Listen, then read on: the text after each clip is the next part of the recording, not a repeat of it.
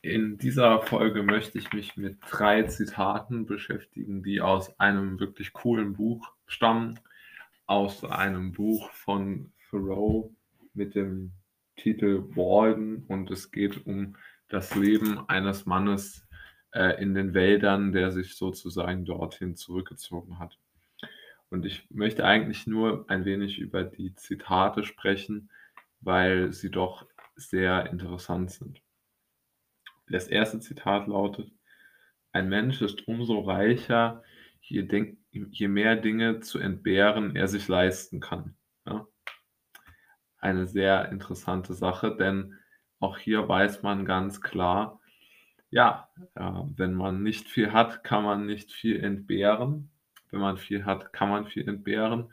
Aber noch viel, viel entscheidender ist es natürlich die Einstellung, die man hat. Also ist man sozusagen bereit und gefestigt genug, um Rückschläge, materielle Rückschläge, materielle Verluste ähm, ertragen zu können, ohne innerlich zusammenzubrechen. Und das ist ja doch eine sehr ähm, entscheidende Frage, sehr schwierig auch das äh, durchzuhalten, durchzustehen. Und äh, ja, ich denke, das ist schon mal ein ganz guter Punkt. Gehen wir weiter zum zweiten Zitat. Die Landschaft aber blieb weiter mein Eigentum und ich habe seither alljährlich ohne Schubkarren davongetragen, was es mir eingebracht hatte.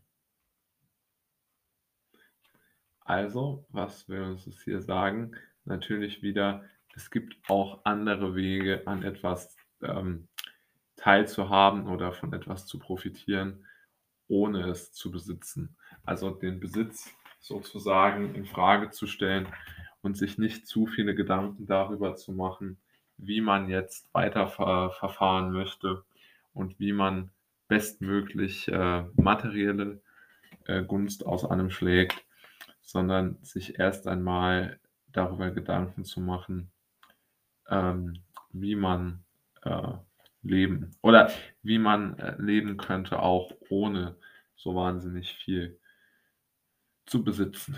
Und dann habe ich noch das Hauptzitat, das ist auch im Text abgesetzt.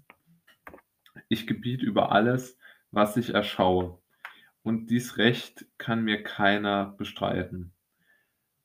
Auch hier spricht er aus meiner Sicht etwas völlig Richtiges an, weil er genau weiß, ähm, dass es äh, völlig richtig ist, dass die persönliche Freiheit, sich bewegen zu können, die persönliche Freiheit, äh, einfach die, die körperlichen Voraussetzungen zu haben, dass die deutlich, deutlich, deutlich wichtiger ist, als sich jetzt pausenlos Gedanken darüber zu machen, äh, wie man irgendwie einen bestmöglichen Besitz ähm, erhält. Nämlich in dem Buch geht es auch ganz viel darum, da geht es zum Beispiel in dem Teil auch, aus dem diese drei Zitate stammen, darum, wie die Hauptfigur ein, ähm, eine Art Landgut kaufen möchte.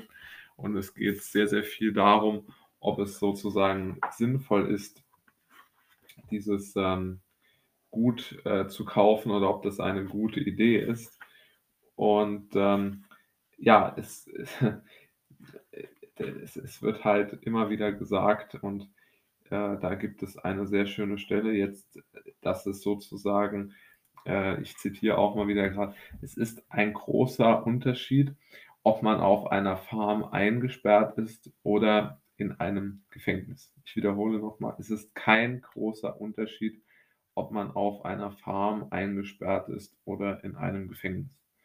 Und ich denke, das ist auch so einer der Sätze, die man so liest und denkt, naja, ist ein bisschen übertrieben oder zumindest nicht so ganz den, den, den, ähm,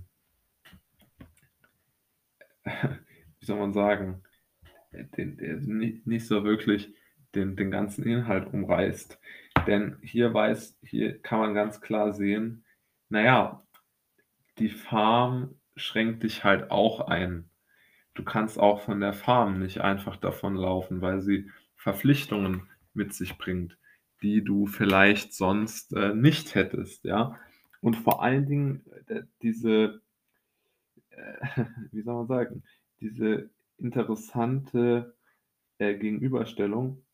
Denn danach sagt er dann auch noch, Ein für alle Mal aber möchte ich meinen Freunden sagen: „Lebt so lange als möglich frei und ungebunden.“ Und auch hier sieht man sehr schön den Gegensatz, denn man weiß irgendwo, dass so eine eine Anschaffung unfrei macht, aber so wirklich, ähm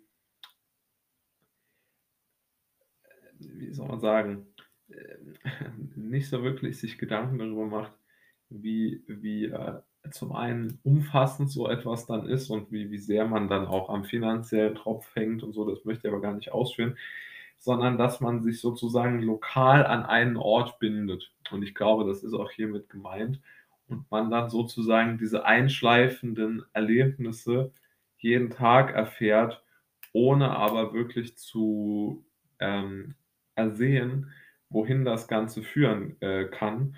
Und dann entwickelt man ganz automatisch solche, äh, glaube ich, negativen Gefühle, wenn man einfach einschleifend etwas macht, was man irgendwo nicht so ganz tun möchte. Und das wurde hier, glaube ich, sehr, sehr gut, äh, ausgedrückt, weil man einfach nicht genau weiß, wie man es anders ausdrücken soll.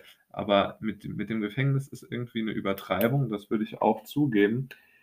Aber trotz allem ist es doch eine eine interessante Sache, diese Gegenüberstellung zu haben, dass man einfach sagt: „Na ja, man man baut sich somit sein eigenes Gefängnis oder man man wird halt in eins eingesperrt“, ja? Aber es ist vielleicht übertrieben oder ganz sicher übertrieben, aber doch irgendwo eine eine wichtige Geschichte, weil man einfach weiß, na ja, so ganz falsch ist es ja auch nicht. Also, ja, dieses dieses Festgefahrensein an einem Ort ist eine große, große, äh, Schwierigkeit auch in der wie soll man sagen, in der in der Darstellung nach außen, weil oder, äh, sozusagen es ist da ist schwer darzustellen, wieso das zu einer solchen, äh, Gefühlslage des Eingesperrtseins führt, weil man ja doch dort 'ne höhere Selbstwirksamkeit eigentlich haben müsste als jetzt in so einer sehr fremdbestimmten Situation.